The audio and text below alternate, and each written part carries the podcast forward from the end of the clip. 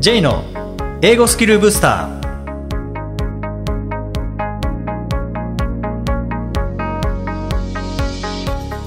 こんにちは。J こと早川浩二です。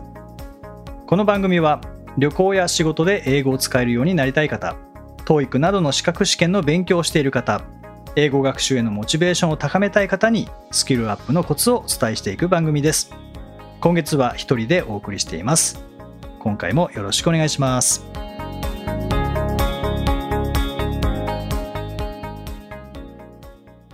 はい、えー今回はですね、えーリクエストをいただきました、えー以前出版社に監禁して、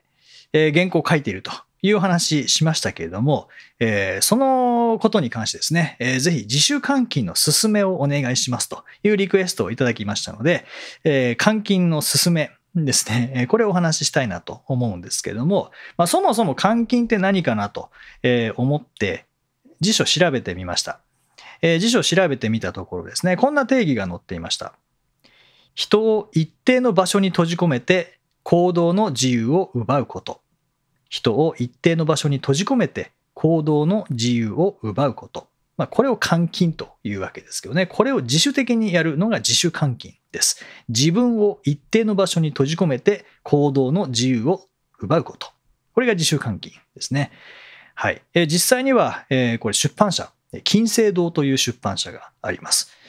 えー大学教材をメインで作っている会社なので、なかなか本屋さんで金星堂の本ってあんまり見ないですけれども、えーそこの出版社にですね、えー2023年度に、えー出版する教材ですね、えーを作るということが、1年半ぐらい前ですかね、1年半ぐらい前に、えーまあ、企画をいただいて、まあ、以前も作ったことがあるので、流れは分かってるんですけれども、だんだんとですね、時間いっぱいたっぷりあったはずなんですけど、なかなか、やっぱり時間あると思うと人間進まない、始めないですからね、進まないどころか始めもしないですからね、えー気づいたら3月になってしまってですね、で、あの、1ヶ月前ではないです。1年前、発売の1年前の3月ですね。まあ、それでも2年ちょっとあったので、えーだいぶ何もしてなかったんですけれども、で、その時にもうう監禁しかないと思ってですね、えー監禁させてくださいということで、えーまあ、金星堂なので、まあ、わかりやすく金曜日にですね、あの金星の金星です、星の。なので、えー金曜日に監禁というですね、えーちょうど語呂もいいかなと。金星堂に金曜日に監禁ですね。えということで、あの、何回ぐらい監禁したのかな？最初の頃は週1回金曜日10時から満足するまでという感じですね。あの監禁といってもあの全然お昼は食べに行きますし、あの編集者の方と野球の話とか結構仕事中にしましたし、だからあの緩い感じなんですけどね。緩い感じなんですけど、でもやっぱりあのさっきの定義にある行動の自由を奪うことですね。さすがに金星堂まで行って、他の出版社の原稿書けないですからね。それは、まあ見てなかったとしても、それはちょっとと思うので、えーちゃんと金星堂の原稿を書いて、で、何が良かったかっていうと、あの、すごく小さなことでもメールで問い合わせるほどのことじゃないけど、ふと気になったこと、どうしたらいいかな、ちょっとこう、話し相手になってほしいとか、ヒント欲しい時ってありますよね。あの、出版じゃなかったとしても。これどう思いますか？みたいな。なんか誰かの意見聞きたいみたいな時に、メールを送るのはなんかそこまでじゃないんだよなっていう時に、まあ、隣に編集の方いらっしゃるので、誰々さん、これってどう、どっちの方がいいですか？とかって聞くと、あこっちの方がいいんじゃないですかね。あやっぱそうですよね。って言うとまたすぐに戻れるっていうところで、ちょっとした疑問をすぐ解決できるっていうのは、えー良かったですね。監禁と言いながら、あの、喋る相手はいる状況なんです。これ一人で監禁の場合もありますよね。例えば、まあ、それ以外の監禁だと、僕がよく使ってたのは、最近あまりやらないですけど、あの駅のホームですね。帰る前に駅のホームを使って、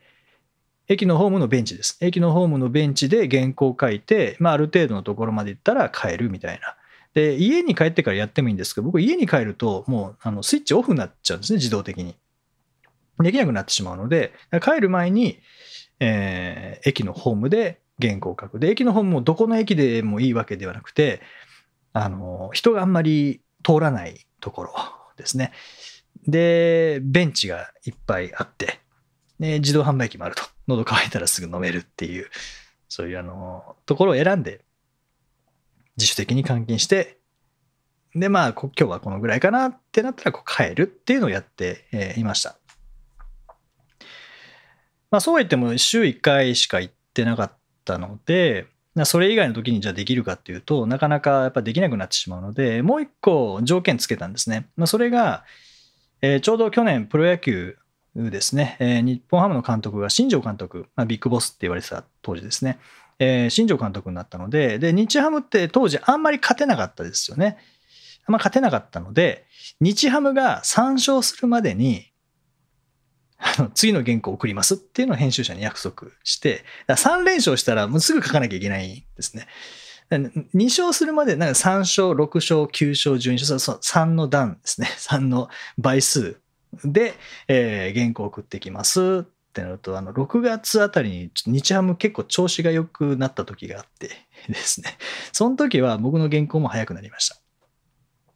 1勝の時はまだいいんですね。3の倍数でまだ3にならない、あと、あと2回勝たなきゃいけないという時は、ちょっとゆっくりでなんですけど、えー、2勝しましたってなったら、まあ、あと、あと1勝で原稿を送んなきゃいけなくなるので、そこから、こう、ですね、あの、試合が終わるぐらいまで、試合始まったらそわそわしますからね、あの、ヤフーの、この一級速報みたいなやつを見ながら、あの、相手チームが点入れたらよしとかと思いながら、で、2試合も逆転して、ああ、頑張んなきゃみたいな感じで、それはそれで楽しかったですね。はい。だまあそういう感じで、まあじゃあみんなじゃあ日ハム使ってくださいってことじゃないですけどね。これと同じ効果があったのがあのストップウォッチです。ストップウォッチをダウンロードしてストップウォッチを動かしながら原稿を書くとかですねいうふうにするとそれまではなんとなくなんかネットを検索し始めたりとかってしてたんですけどストップウォッチ出して動いてると時間無駄にしたくないっていう意識が働くんですよね。でパッと見てあもう34分かとかって見ながらこうあと何か検索しようとするとやっぱりそのストップウォッチが目に入るのであ全然関係ないことは今じゃなくていいやっていうのですぐ戻れるっていうのはこのストップウォッチ使うことにただただスタートして動かしておくだけです。どの作業何分かかったかというよりは、まあ、その確認もそうなんですけどただ動かしておくだけで時間無駄にしたくないって思いが働いてやっぱりこう無駄に勝つことが時間の無駄遣いに勝つことができました。はい、これも換金ではないですけどまあでもデスクトップ内に監禁している感じですね。心を監禁している感じですね。他に行かないように。これさっきの行動の自由を奪うっていうですね。えー、もうネットはもうすぐ使えますからね。そこで全然関係ない検索とか無意識に始めてしまう。それを防ぐことができるっていうのはこの監禁良かったです。勉強なんかでもあのおすすめです。ストップウォッチをパッとつけて、で学習する。で、なんか違うスマホとか見てる時に、とか、あとまあスマホのストップウォッチでもいいと思いますけどね、あのずっと動かしておいて、それを、例えば、あのホーム画面のあの解除したら、ストップウォッチが動いてるのが見えるようになったら、多分無駄にしたくないって思いやっぱり出てくるので、メールチェックいいやとか、LINE チェックいいやとかって、やっぱり勉強に戻れるので、これおすすめです。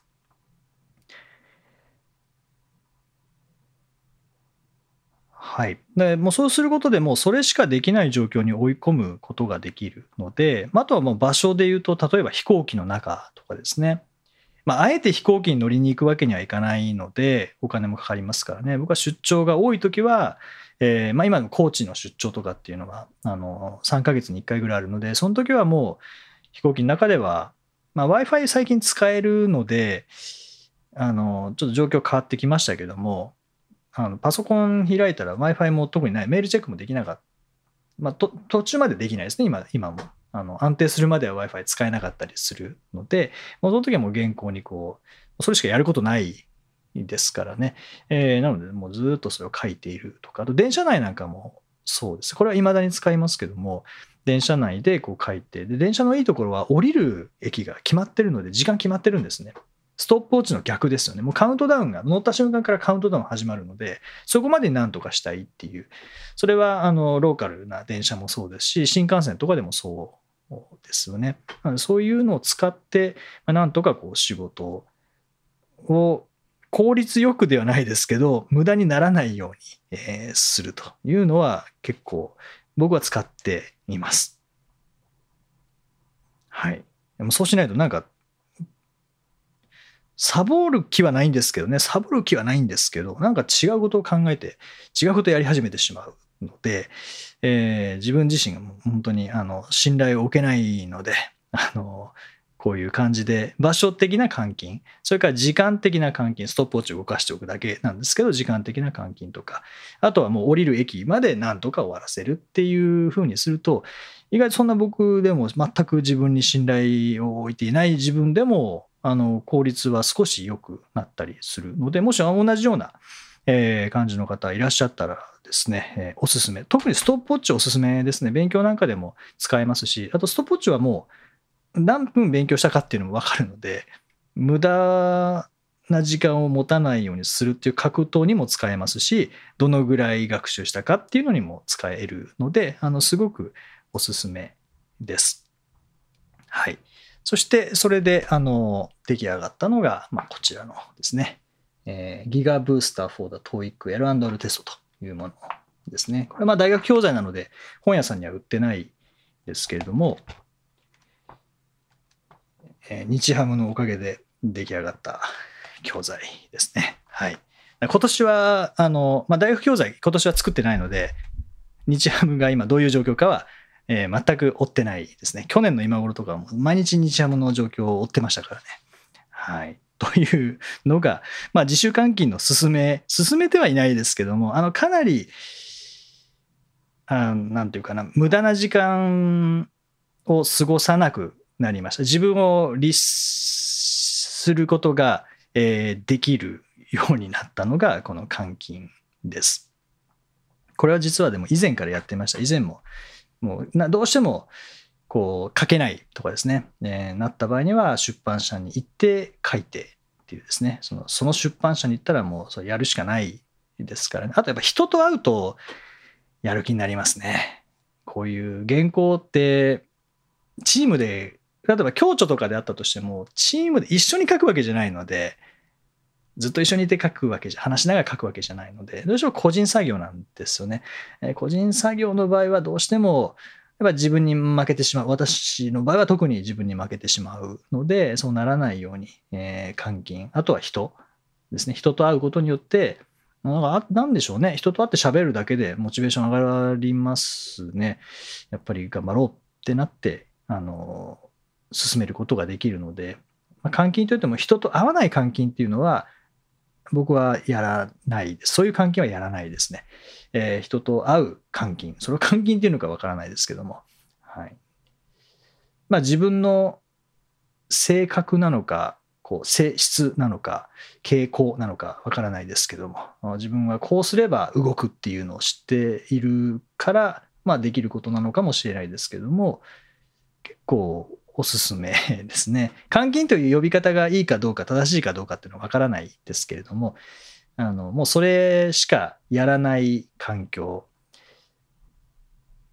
それから無駄に、無駄に勝てる環境、無駄に勝てるというか、無駄なことをしたくなる欲求に、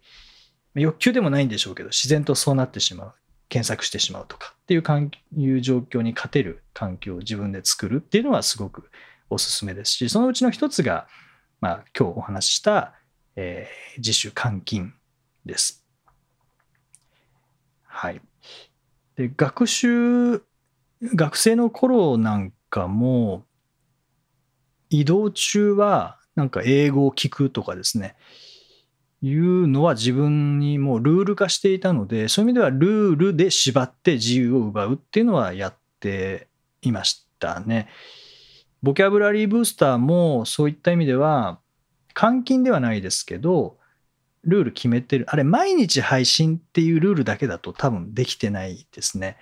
あの、まあ、最近ちょこちょこ時間ずれることはありますけど、うん、平日は午前7時、土日祝日午前9時、元旦午前10時、まあ、最近は元旦周辺午前10時にしてますけども、そういう時間まで決めてるので、そこまでやらなきゃいけないって縛りができますからね。で、この監禁というものを別の言い方をした場合に、まあ、これだなって思うものが2つあります。まず1つ目が、えー、本田圭佑さんの言葉ですね。えー、これは2022年度の近畿大学の卒業式だったと思いますけども、えー、本田さんが卒業式で、えー、卒業生へのメッセージ、を伝えるという中で、えー、言われていたのが、まあ、とにかく環境にこだわれっていう話をされていました。えー、環境にこだわることでもう行動しなければいけない状況を作る。まあ、これは一つはその別のことをする行動の自由を奪って本来やりたいことその環境で求められていることをしなければいけないそういった意味では、まあ、監禁に近いですよね。言葉は全然違いますし状況全然違いますけども別のことをやる自由を奪ってその何か伸ばしたい力を高める環境に行く。まあ、これは、まあ、今日の話であれば、えー、原稿以外のことをする自由を奪うことによって本来やらなければいけない原稿を書き進めたい原稿に時間を使えるエネルギーを使えるようにするっていう意味では、まあ、環境へのこだわりが一つのこの自主監禁だと思います。で、一つがその本田圭佑さんの言葉ですね。で、もう一つ、これ似てるなって思ったのが、えー、明徳義塾高校ですね。えー、僕も1学期に1回から2回、あの、英語の指導に行かせていただいてますけれども、明徳義塾高校は、まあ、野球とか、えー、ゴルフ、相撲、サッカー、まあ、卓球、バレーボール、まあ、スポーツなんかでよく、えー、全国大会に出ますので、スポーツで有名ですけども、明徳義塾高校はほぼ全寮制なんですよね。でほぼ全寮制で、山の中なんですね、キャンパスが。最寄りのコンビニが車で15分とかっていう感じなんですね。20分ぐらいかもしれませんね。歩いてコンビニ行くっていうのは、まあ、ほぼ無理なんですけども、で、その明徳義塾高校の入学式で言われている言葉があります。それは何かというと、まあ、校長先生の言葉で、自由は奪います。ですね。自由は奪います。その代わり、夢を与えます。っていう言葉があるんですね。で、これは、あの、入学式で新入生に対してこう伝えていく言葉なんですけども、まあ、自由は奪います。まあ、高校生ですからね、多感な時期ですからね、やっぱり、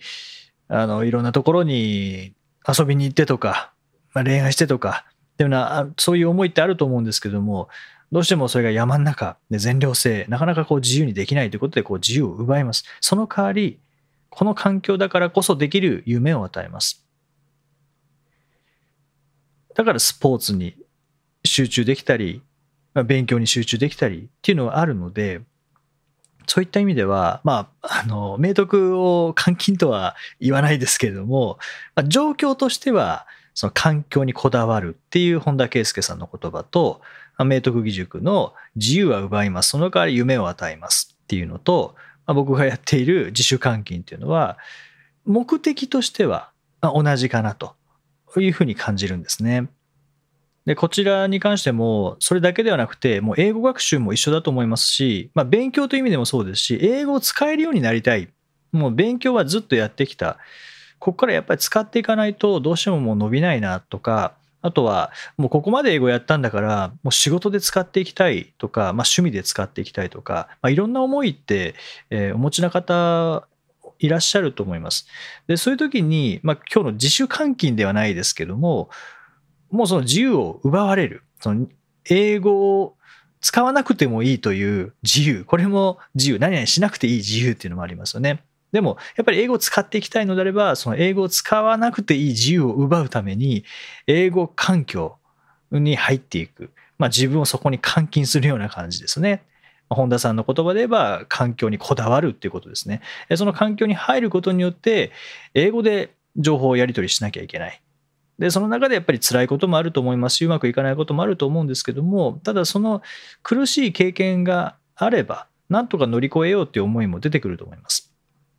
その中でもう努力しなきゃいけない。乗り越えなきゃいけないという環境で、まあ、一方ではちょっと辛い部分ってあると思うんですけども、でも、やらなきゃいけないってなったら、やっぱりやりますからね。自由は奪われているかもしれません。やらないという自由奪われているかもしれませんし、え他にももっといろんなことやりたいなっていう自由は、まあ、その一時的に奪われるかもしれないですけども、ただ、本当にやりたいことの実現の精度を高めることはできると思います。なぜかというと、それしかやれない環境に入るので、それが一つの、まあ、監禁、自主監禁の良さかなというふうに思っています。えー、ぜひ、ご自身の状況に当てはめていただいて、自主監禁的なものができないかどうかというのを考えるきっかけになれば、すごく嬉しく思います。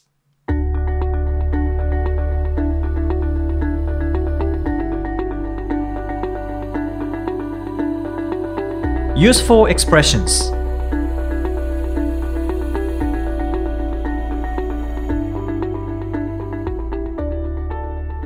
続いては英語の名言から学ぶお役立ち表現のご紹介です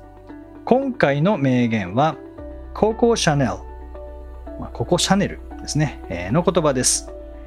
Don't spend time beating on a wall hoping to transform it into a door Don't spend time beating on a wall, hoping to transform it into a door. 扉へと変わってほしいと願いながら壁を叩き続けることに時間を使うな。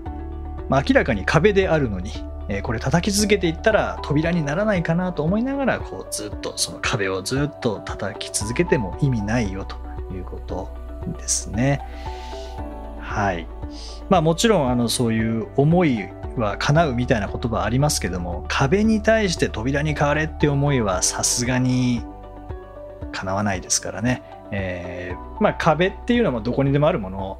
のですね。扉って開けなきゃいけないですけどそのどこにでもあるところに対してこうだったらいいなって思いながらずっとやってもそうはならないですよっていう、まあ、楽なことをしつつ何か結果が出るような扉になって開いて次のステージに行けるような、まあ、そんなことは考えないでねっていうことですかね。はい。で、今回はこの中でも spend ですね。spend。spend time beating on a wall っていうのがありましたけども、えー、spend これ時間とかお金を費やすという意味で spend time って言ったら時間を使う費やす spend money と言ったらじ、えー、お金を使う費やすというふうになりますでこれ構造が spend time beating on a wall その後動名詞ですね。beat じゃなくて beating になっていますけれども、まあ、実はこれ spend time の後ろに on という前置詞を置くことができます。spend time on beating on a wall ですね、えー、on を置くことができます。でそれが省略されているんですね。で前置詞の後ろに置く動詞なので前置詞の後ろは名詞じゃなきゃいけないですからね。で名詞じゃなきゃいけないけど動詞を置きたいという場合にはあの動名詞というものが必要ですので、えー、ing をつけて don't spend time beating on a wall となっています。まあ、on を入れて don't spend time on beating on a wall ということもできます。これお金の場合もそうですね。spend money on 何々。例えば、spend money on studying English といえば英語を勉強することにお金をかけるってなりますし spend time on studying English といえば英語の勉強することに時間をかけるってなりますあとは例えば本にお金を使う場合には、spend time じゃなくて spend money on books かですね、ただの名詞を置く場合には on は省略省略できないので spend time on books とか spend あ違う違う spend money on books とか spend money on a car とかですね車にお金をかける場合には spend money on my car とかですね、えー、いう形になりますはいこの V-ing のところですね、 spend time V-ing の V-ing のところが空欄になって、えー、 TOEIC のパート5で問われる、そういうような問題も結構出てきますので、えー、ぜひ知っておいてください。第172回をお送りしました。えー、自主監禁の話でしたけれども、いかがでしょうか。えー、コメントをいただいてます。JM さんありがとうございます。ヤフーの一級速報を見ると、今、日ハムは4位のようですね。ということで、この収録の日はですね、日本、日ハム4位ですね。頑張ってますね。えー、現在、セパの首位は阪神とロッテのようですが、初心者は強いチームを基準にしない方が良いでしょうかということで、あのー、3勝するまでに何々を達成するという基準にする場合ですね。いや、どうでしょうね。あのー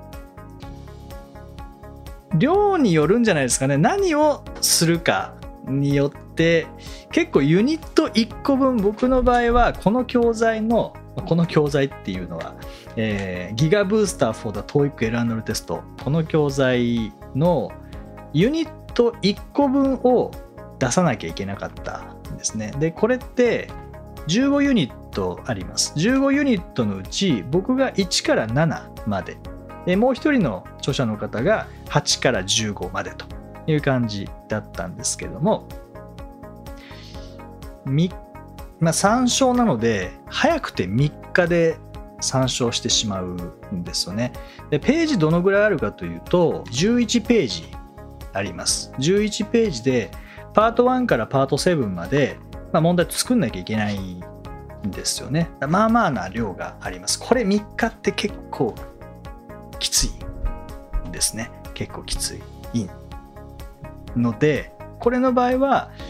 あんまりこう強いチームにするとちょっとすぐ書かなきゃいけなくなる。書かなきゃいけなくなるってことはないんですけどあの書書けるのでいいのかもしれないですけども、まあ、そこはあのー、皆さんがもしそういう参照を基準にするのであれば一気に勝ってもらっても全然問題ないぐらいのなのであれば強いチームでも全然大丈夫ですしどうしても時間がかかるというのであればまあそう強くはないチームを基準にしてもいいかもしれないですね。はい、ただこれは野球チーム基準にすると負け続ける可能性あるのそうするとよっしゃやらなくていいやってなるのでで勝ったらなんか嫌な感じがしてしまうことがあるのであんまりおすすめしないです。野球チームを サンプルにするのは。何か、えー、もうちょっとなんかいいものをですね、えー、使っていただく方がいいかなと思いますけども。ただまあ基準にするので野球好きな方は、え、基準にしてもいいかと思いますので。そこは一番どうだったら自分が力を入れるか。しかも楽しみながらですね。僕もあの苦しみながらやってたわけではないのでえー、で日ハムが仮にずっと負け続けてもやらなかったかというとやりますその時は別のチームにしたと思いますので、えー、そこは楽しみながらゲーム感覚でえー、いけるところですね。で、僕の場合はたまたま編集者の方も野球大好きな方だったので、あの今度一緒に野球見に行く6月ですね。あ、もうこの配信が6月28だからもう行ってきたんだと思うんですけども、はい、ぐらいあのお互い野球好きなので、まあ、そこは楽しみながらあの書いていました。はい、でもなんかこう基準があるとゲーム感覚になるのであのおすすめです。楽しみながら進めてみてください。はい。さて、この番組ではリクエストやご感想をお待ちしています。メッセージは Twitter やメールなどでお気軽にお送りください。また、毎日配信の単語メール、ボキャブラリーブースターの購読もおすすめです。今月は一人でお送りしてきましたけどもいかがでしたでしょうか、次回からはアキさん戻ってこられると思いますのでまた二人で、対談しながら進めていきたいと思います、リスナーの皆さん今週もありがとうございました。OK thank you for listening. See you next week.